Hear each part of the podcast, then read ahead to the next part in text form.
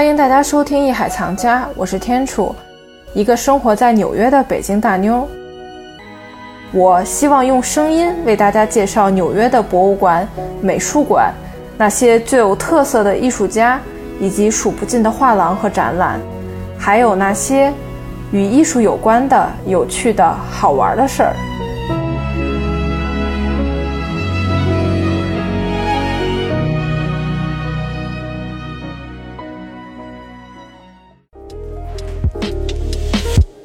自1973年来，惠特尼美术馆展开两年一度的双年展——惠特尼双年展 （Whitney Biennial）。它是美国在世艺术家的最佳出道舞台，捧红了不少美国艺坛新星，像 Georgia O'Keeffe、Jackson Pollock 和 Jeff Koons。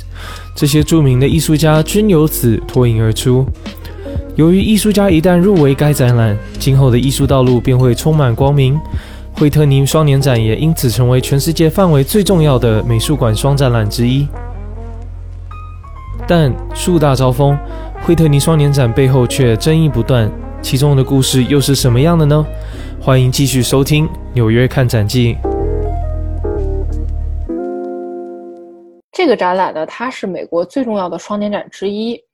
惠特尼美术馆从一九三二年开始吧，就是一九三一年建馆，对对，他一九三二年就开始举办各种的大型的年度主题展，呃，年度展览吧，也不能说是主题展。然后一九三七年起呢，就变成了双年展，两年一次，规模更大。然后呢，啊，从这个双年展中呢，也去收藏一些藏品吧，其实就是。到今天为止，这个惠特尼双年展仍然是这个美术馆扩增其馆藏数量的一个特别重要的一个途径，也是这个美术馆的一种特殊的收收藏方式吧。然后，当然了，惠特尼美术馆捧红了不少这个艺术大师吧。你就比如说乔治亚·奥吉夫 （O'Keeffe），然后安迪·沃霍尔、杰夫·昆斯这些艺术家，说白了，虽然他们不是一个年代的，但是都是因为惠特尼双年展而成名的。不是说一炮成名，但起码说，哎，我从这儿走出去了。在随着这个美国在国际艺坛地位的重要度不断的在提升吧，惠特尼双年展成为了美国本土现当代艺术的风向标，也被公认为说是世界当代领域比较有影响力的艺术展会。这个双年展这个概念，其实你可以把它理解为就是世博会，就是艺术界的世世博会。没错，一般呢，它是由这个博物馆，包括一些机构领衔主导的这样一个，每隔几年就会有一个艺术界的一个成果展。像这个比较有名的，可能有这个威尼斯双年展呀，然后像美国本土数一数二的那是这个惠特尼双年展。每一年惠特尼双年展，基本上现在也都是成为了一种以美国艺术为主，然后以这些很年轻的、鲜为人知的艺术家来参展。通过这样的一个展览呢，能让这些年轻艺术家的作品被更多的其他的博物馆所看到、所收藏，提拔这些艺术家，发掘新人，给很多其他的。一些现当代的博物馆去扩充自己的藏品，还有一个提供一个平台，就是这个双年惠特尼双年展，它也是因为之前的展览，其实现在大部分的这个美术馆还是会遵循这个个系统嘛，就说啊，由一个策展人做一个特别学术、特别嗯、特别怎么说也不能说是无聊吧，但就是相对于学术和传统一点的博物馆级别的展览吧。但是惠特尼双年展，它就完全打破了这个规则。就是说，展示那些最先锋、最当代、最激进的那种视觉艺术，而且它也没有什么陪审团机制啊，也不设什么奖品啊，甚至之前也允允许艺术家自己选择自己想要展呃哪件作品，而并不是说，那你按照特别传统的方式，那很有可能就是策展人来选作品，对，就就我来过来挑挑拣拣，但这个就有一种就有商有量的这么样的一个模式去进行。就是这个展览的模式，基本上是会指定一个策展人，然后这个策展人呢，他也会是到全美国各地去选作品。选作品的话，最后呢是根据，比如说就是以这个二零一九年去年的这个惠特尼双年展为例的话，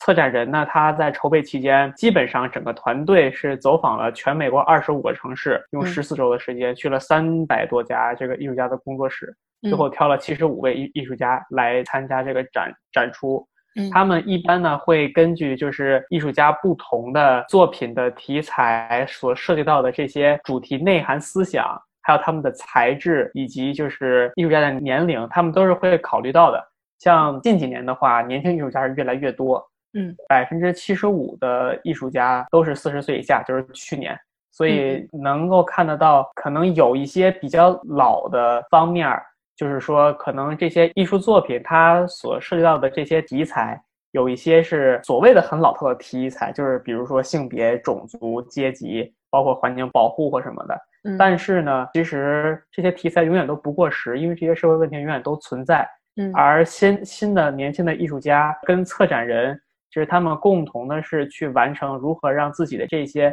能够迎合现在潮流的这些新思想。被更多的观众、被整个社会所认可。没错，惠特尼双年展，我觉得它永远是走在 前端，走在最先锋的境地，就是说它展示的永远是最新的。所以这个也带来一个特别特别麻烦的一个大家都在探讨这么一个问题吧，就是说你新，你就会带来问题，就是说你太另类了，你真的是不按常理出牌。并且啊，惠特尼双年展也因为它太白、太男性或者不符合期望而疯狂受到各种批评家的抨击。但是呢，这还不是最重要的，最重要的是去年二零一九年，二零一九年的惠特尼双年展呢，被称为催泪弹双年展。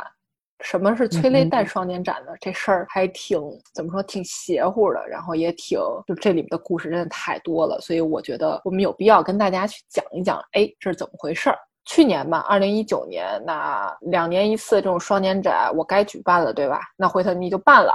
但是办着办着展呢，这展就出事儿了。为什么呢？就是因为惠特尼美术馆的副主席沃伦·坎德斯，他拥有一家公司，这个公司呢是主要生产催泪弹和防爆装备的。那当然了，大家也知道，就是说近十年来呀，催泪弹产品啊也被用于就是对抗，尤其这个美墨边境吧，就是一些从墨西哥逃来说要寻求庇护的这种人吧。因为大家都知道，催泪弹这个玩意儿，它的毒性和杀伤力太大了。你在全世界范围内害死过的人，你两只手你你你数，你掰都掰不过来。但是这个坎德斯他就是这个公司的董事长兼这个首席执行官。他在二零一二年的时候，以一点二四亿美元从欧洲最大的国防承包商手中购买了这个公司，那就是这绝对引起好多人的不满，多艺术家呀、艺术理论家、策展人、相关人人员全部站出来抵制美术馆和这个双年展，因为美国的这个特殊的税收政策。像坎德斯这种富裕的商人，他们呢会把自己的部分资产捐给类似的美术馆呀、博物馆呀这些非盈利性的机构，以此呢能获得自己这个收入税收上的减免。同时呢，这个也不用说啊，也能获得一席之位在美术馆里。所以大家都觉得说，至少是能进这个董事会，就 board。对，所以大家就认为呢。我的天哪！你竟然用这种黑钱，用生产催泪弹害死人的钱，然后来支持美术馆的运作，然后呢，跟没事儿人一样，你还可以收获这么多的赞誉和好评，然后最最最最重要的是，我的天，还能帮你减免税收，这天理何在呀？就是大家就觉得一连串事情就不对不对，所以就发生了这个催泪弹双年展的事情。像这种所谓的叫 dirty money，就是这个钱它的来路可能并不是非常的正，但是呢，它是这些来路不正的钱被用于到慈善事业中，这件事儿到底是对还是不对，或者是说这件事的接受程度是怎么样子的？其实近几年这个话题集中爆发了出来，因为不光是说这个沃沃伦坎德斯的催泪双年展的事儿，还有其他另外很多件 dirty money 的事儿。都被掺和到博物馆管理跟这个整个的慈善组织的这个运营中来。然后其中有两个比较重要的事儿，一个就是二零一二年还是一几年，就是差不多五六年前，当时墨西哥湾那个漏油事件。漏油事件是英国的石油公司叫 BP，这个公司的全称是叫 British Petroleum。然后这个 BP 公司它呢是在这次墨西哥湾漏油事件中负主要责任的。但是呢，这个 BP 公司又是伦敦，包括国家美术馆，包括国家画廊所在很多博物馆的一个赞助商。嗯，而那个这件事情发生了之后，对于一个这样对环境有极端破坏的这样一个黑心的事故企业吧，很多博物馆就提议，我宁可不要这笔钱了，我也想让我的博物馆变干净，我不要这个 dirty money。嗯，然后与此同时，还有另外一个我们很熟知的一个，在全世界各地都有他名儿的那么一个收藏家，就是塞克勒。塞克勒应该在北大还有一个塞克勒考古博物馆。然后塞克勒他在惠特尼，然后包括大都会，包括很多纽约的机构，他全都是一个 board member 或者是一个捐赠者的一个姿态，或者他的这样的一个地位。嗯，因为他捐的钱实在是非常非常多，尤其是大都会博物博物馆。但是呢，赛克勒他是因他自己制药而发家的，他有那种治疗就是心脏病啊，包括治疗这种精神疾病的药物。但是他们发现了赛克勒他所发明的药物是能让人上瘾的，就是他通过让人上瘾买他更多的药，以此来让自己会更更有钱。所以这也是一笔 dirty money。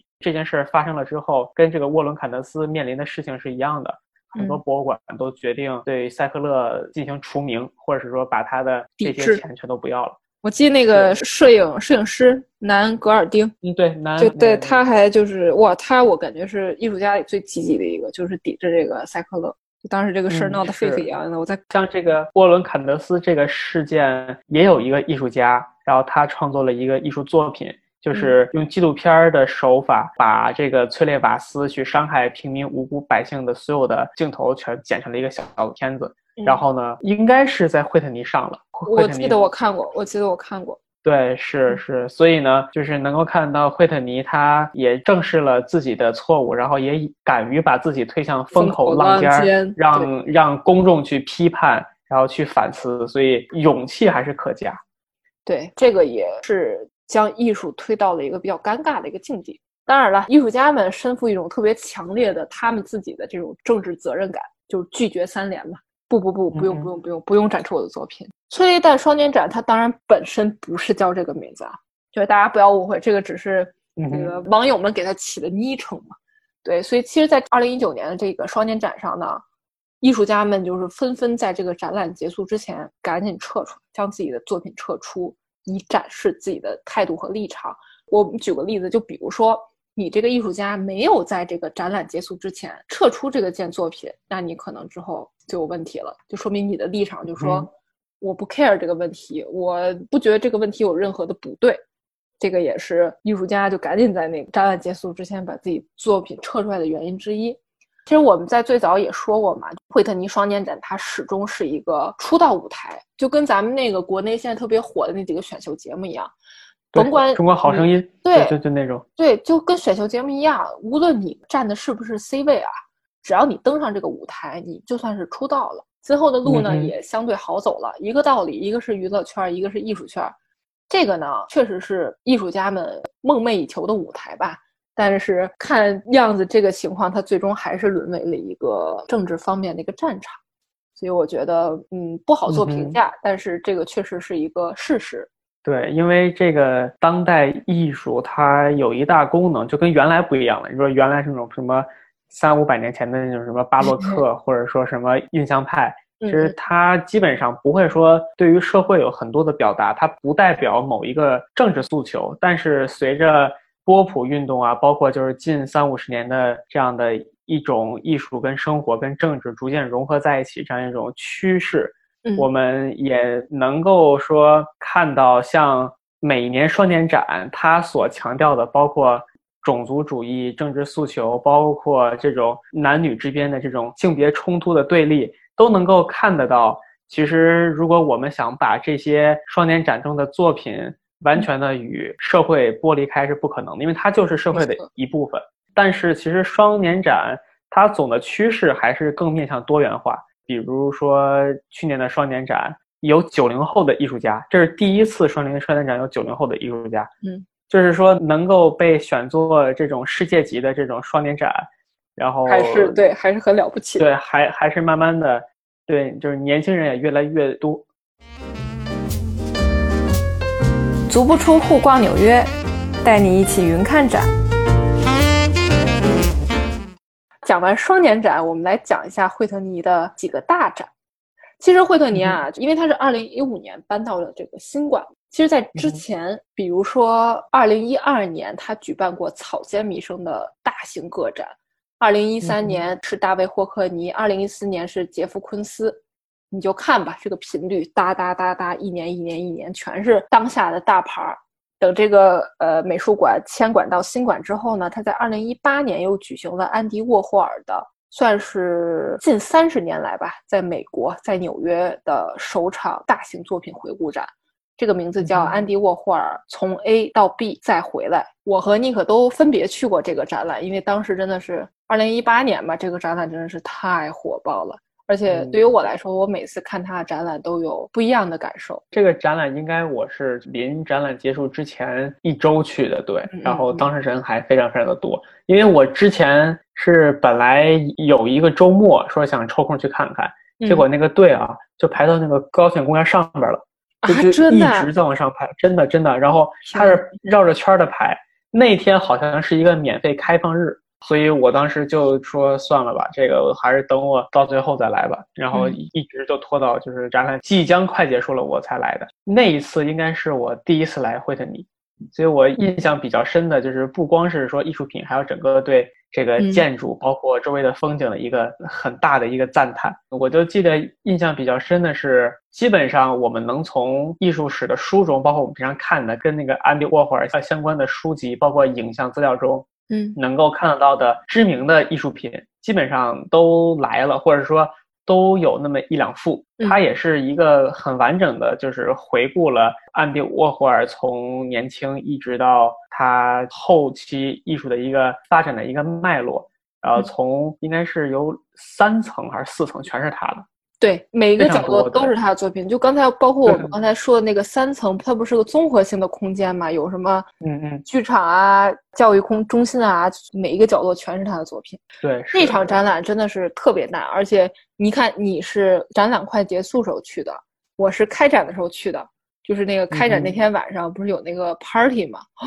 对对，我我这辈子没见过这么多人，就是你根本没有办法看作品。里面全是人，就是人挤人，人人挤人，人山人海。这可能是我经历过，就是说人数最多的一个开幕式了。但是我觉得特别好玩的一点是，这个开幕式就完全对上了安迪沃霍尔的那个时代。他不是自己有自己的工厂嘛？对，就是完全是那种上流名流。就有一种这种明星效应式的这种感觉，就是你走进那个 party 的那个现场，就完全能感受到，而且很多人还戴着那个安迪沃霍尔的那个银发那个假发套。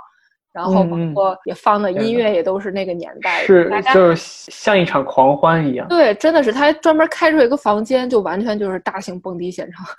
真的是就有 DJ，然后有酒水，然后贼有意思。我觉得，哎，这个也是跟展览契合到一起的这样一个点，就特别突出当时的那个时代背景。当然了，我觉得展览本身来说，说实话，我我都没有太仔细去看。我后来还去过两次，每一次人都特别多。我根本就挤不到那个作品面前，所以每次就是也都是匆匆看一看就走了。所以你就可想而知，惠特尼他所举办的展览这种大型回顾展，第一，艺术家他一定是重量级别的；第二，他所带来的影响力，那不仅仅是说艺术圈自己的人在圈地自萌了，而是真的是整个社会产生的很大的一个影响和一个效应。对，像那个除了这个安迪沃霍尔之后，还有那个 Jeff Koons，没错，Jeff Koons 应该是也办过三四次那种大型的回顾展，然后其中最大的一次是惠特尼从那个布劳耶那个馆搬到这儿来，在布劳耶馆最后的一个最大的一个展览就是那个 Jeff Koons 的一个展览。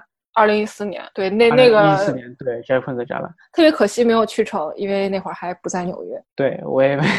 对我们俩都，但相信 Jeff Koons 会重新被回顾一遍。包括我们还想提一点，就是说，在一九八二年的时候。那个美籍韩裔的艺术家白南准，他也曾经在惠特尼美术馆办过特别重要的影像艺术展览。白南准是影像艺术之父嘛，所以呢，这个也也牵扯到惠特尼美术馆，他是从一九七五年之后开始慢慢收藏这些录像啊、摄影啊、电影啊这一类别的艺术，他也是接纳，然后收到自己的馆藏当中。是接下来呢，就是一九八一年，他也开始慢慢收藏一些装置艺术类的作品。呃，一九八九年，那就是更一进一步扩展到了行为艺术作品。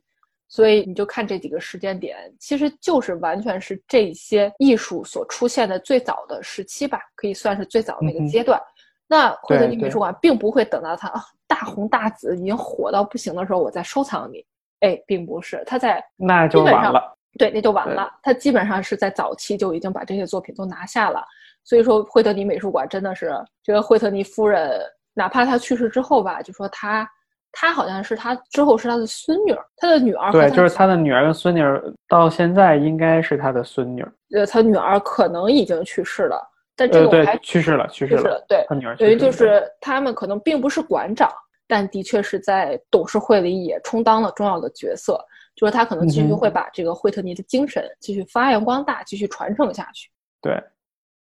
其实，嗯，来这块看展览也算是一个短暂的逃离纽约闹市的一个比较好的选择吧。你在展览看累了，你还能看一看窗外的景色，然后它里边的这个艺术品跟外边的这个纽约的这种蒸汽蓬勃的这样的一个市井结合在一起，挺有一种相互映衬的一个感觉。所以，不管是哪个展览，凡是有机会的话，大家都可以来这个地方看一看。这个地地方绝对是一个不会让你失望的地方。没错，来就对了。位于美国纽约的惠特尼美术馆，绝对算得上是二十世纪美国艺术发展的最强推手。这家美术馆专注于二十世纪和二十一世纪的美国艺术，其馆藏涵盖了从十九世纪末到现在超过三千五百名艺术家的两万五千多件作品。惠特尼美术馆和大都会美术馆、现代艺术博物馆 （MoMA）、古根海默美术馆被世人并称为纽约四大美术馆。其实呢，惠特尼美术馆还有一些背后的有趣的小故事。然后在这里呢，我跟尼克简单的和大家分享几个比较有趣的。我先来讲一个，因为我们俩各自准备了一些啊，所以我先起个头。我给大家讲一个，大家都知道施瓦辛格吧？阿诺·施瓦辛格，对，州长，呃，终结者，呃，对，很有名，对吧？然后呢，特别有意思的一点就是，一九七六年，惠特尼美术馆呢，他举办过一场名为。Body building 的展览，这个中文怎么翻译比较好呢？就是 body building，是强身健体。那强身健体可有点意思，不要吧？我我不知道该怎么翻译啊。就是然后旨在向人们展示健美运运动员的生活。这个展览主题真的，我我当时查到资料的时候我都惊呆了，这也太有意思了吧！就是美术馆、博物馆展示画、展示新媒体艺术、展示雕塑，甭管多大，室内室外展，我。都可以接受哦，包括行为艺术都是舞蹈啊，什么都都是感觉哎，在我的认知范围内。但我没想到，在一九七六年那么早，五十年前之前，竟然有这么一个展览，是专门展示健美员的生活的。然后这些几个健美运动员呢，他们就站在这个轮盘上，摆出那种太开心了。对，跟健美的那个，就你你上面要要，就跟那个健美比赛一样，你上面要涂的油啊，你一定要展示自己的疙瘩肉啊，展示自己的力量。特别有意思的一点是，当时施瓦辛格他也参加了，就是他站在台上，然后等于就是整个被被当了展品，被当了展品。我觉得这个事儿太有意思了，而且因为当时那个场馆还在那个布劳耶分馆嘛，因为那个布劳耶分馆它场馆确实不是很大，所以呢，我就看那个视频记载那个照片，就大家那个票买票嘛。哇，那个接待处就是门口那个接待处就挤满了人，就乌泱泱全是人。然后呢，那个就是售票员，人家都是比如说啊，我那个接了票，慢悠悠的跟你聊两句，然后再收到那个呃放那个现钞的那个收纳盒里，对吧？这个是应该是一九七六年的去参观美术馆我买票的一个正常操作。结果那个展览多到就是人们就疯狂了啊，往前给你钱，然后呢。结果那个售票员时间数也没有时间收纳，就直接接过来钱，就直接把这钱给扔到那个地上。天，就就已经火爆到这个程度了。然后包括那个，这说明什么？就是说明大家都喜欢看美好的肉体。对。然后当时我我我，然后我看那个视频里面，就说展厅里面，其实一个硕大展厅只有几个台子，你知道吗？就那个转轮的那个台子，然后这个比如施瓦辛格他们几个健美的人就站在上面。然后你就看吧，他们站在上面，在比较高处，底下就跟那个人头的海一样，也是全被包围满了。所以我觉得，哎呀，这个惠特尼美术馆真的是像我们这期节目中一直在说的，它真的是走在了这个最先锋的位置上，什么都敢展示。对。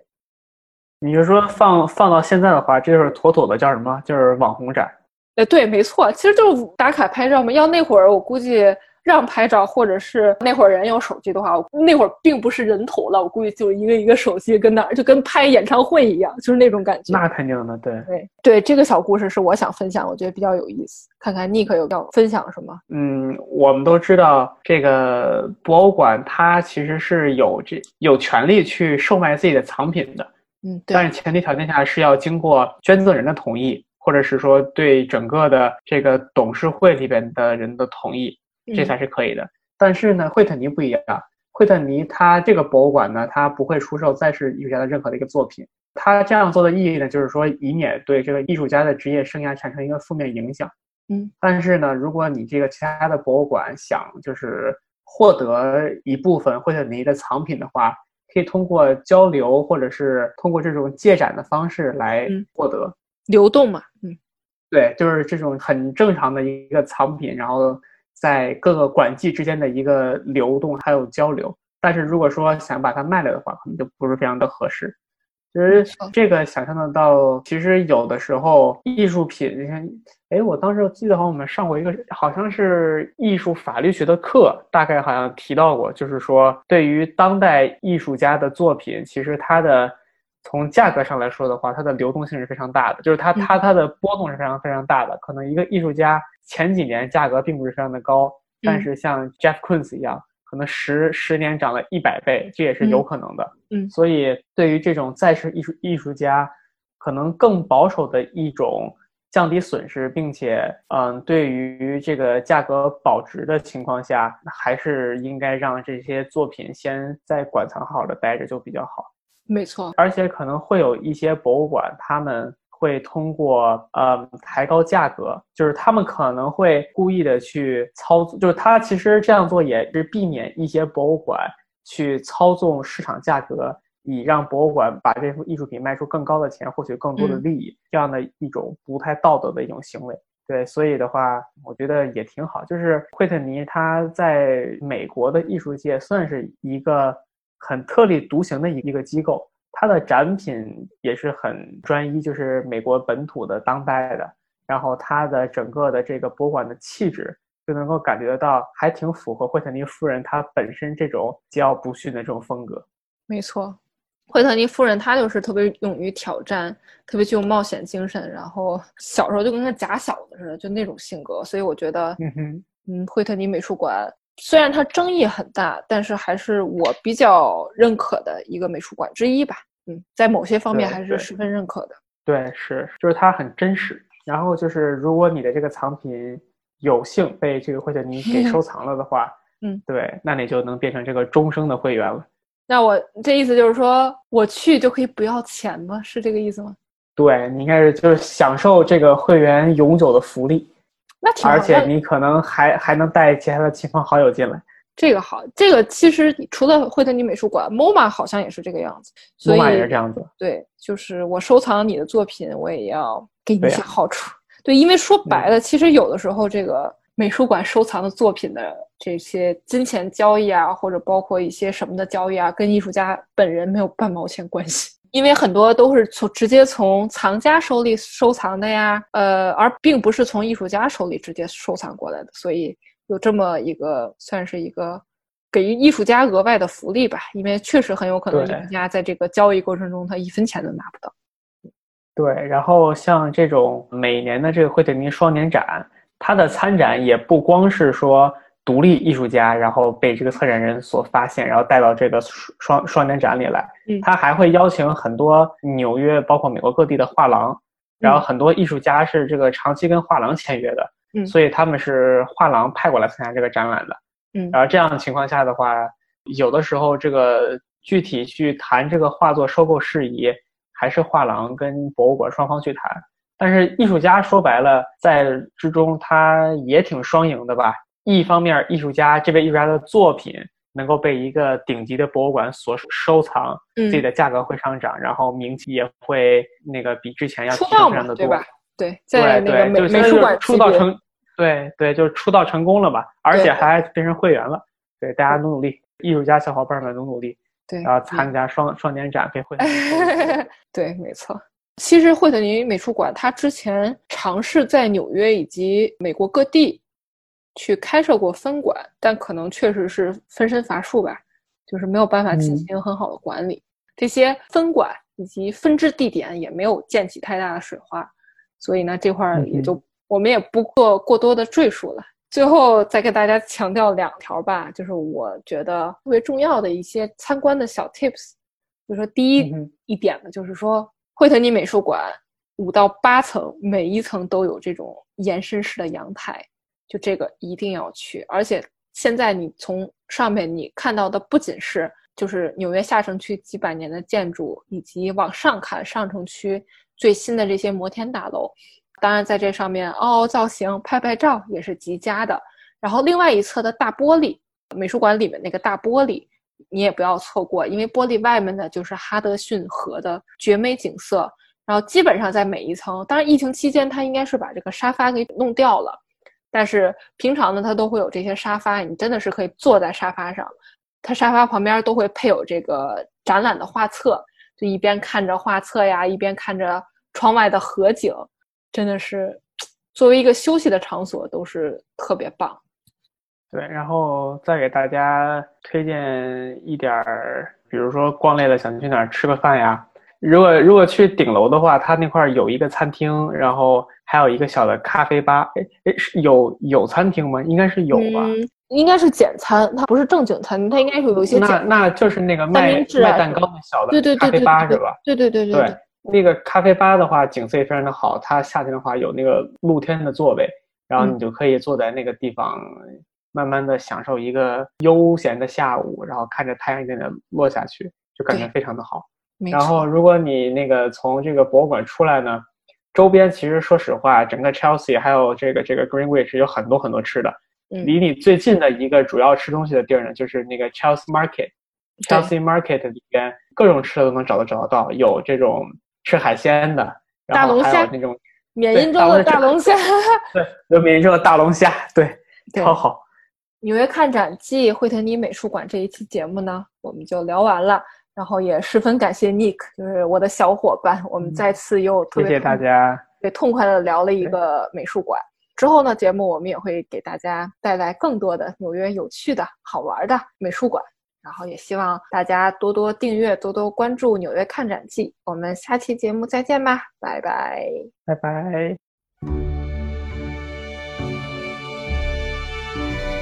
作为一档中文艺术类的播客节目，《看展记》希望海外华人足不出户也可以仿佛置身纽约，用耳朵跟我们一起云看展。